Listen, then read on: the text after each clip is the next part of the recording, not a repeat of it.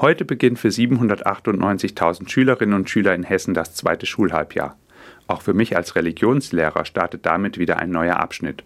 Prüfungen, das Abitur und Noten, die für alle Schülerinnen und Schüler versetzungsrelevant sind. Dadurch ist das zweite Schulhalbjahr meist deutlich stärker vom Leistungsdruck geprägt als das erste. Der Beginn des zweiten Schulhalbjahres erinnert mich immer an eine Geschichte aus meiner Anfangszeit als Lehrer. Es geht um Felix, meinen ehemaligen Schüler. Felix hat mittlerweile schon Abitur gemacht und ist schon längst nicht mehr an meiner Schule. Felix kam zu Beginn des zweiten Schulhalbjahres mit traurigem Gesicht zu mir. Er fragte mich, Herr Stehling, mögen Sie mich auch noch, auch wenn ich eine 3 in Rallye im Zeugnis habe? Ich war sprachlos. Mit einer solchen Frage hatte ich nicht gerechnet.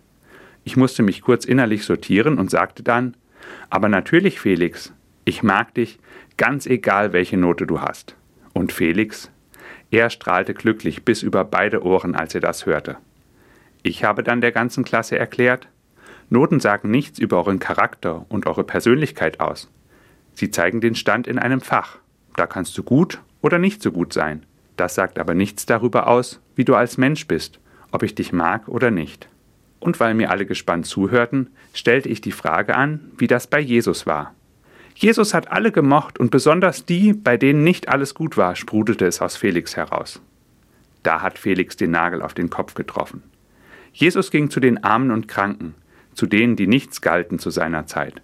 Davon erzählt auch die Bibel. In der Geschichte vom Zöllner Zachäus. Ihn haben die Menschen nicht gemocht, weil er zu viel Zoll kassierte. Jesus aber ging zu ihm und zeigte ihm, ich mag dich. Gott mag dich, auch und gerade, wenn bei dir nicht alles gut ist.